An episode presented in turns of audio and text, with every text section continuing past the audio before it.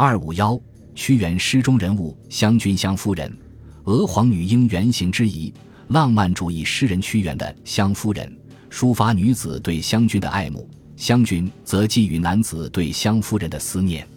然而，湘君和湘夫人究竟指代何人，却引起世人种种揣测。《山海经》中有记载：有东南一百二十里，曰亭之山，其上多黄，地之二女居之，是常游于江渊。李渊之峰，交潇湘之渊，是在九江之间。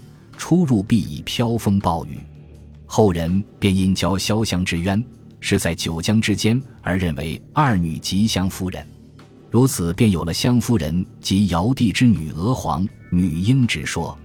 而《史记·武帝本纪》中有关于尧用二女妻舜的记载，所以据此推论，湘君便是舜。但有不少赞同湘夫人及娥皇、女英的人对湘君吉顺的说法提出异议。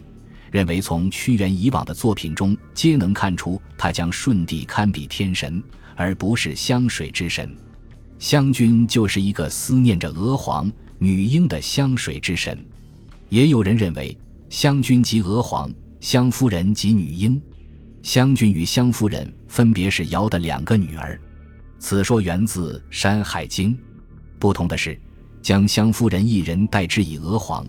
女婴便为湘君湘夫人共代之，而从湘君中的望夫君兮未来，垂参差兮谁思和湘夫人中的闻佳人兮赵宇，将藤驾兮斜视来看，明显表达的是对异性的思念与爱慕。所以，将湘君与湘夫人理解为娥皇、女婴两女子的说法也遭到了驳斥。本集播放完毕，感谢您的收听。喜欢请订阅加关注，主页有更多精彩内容。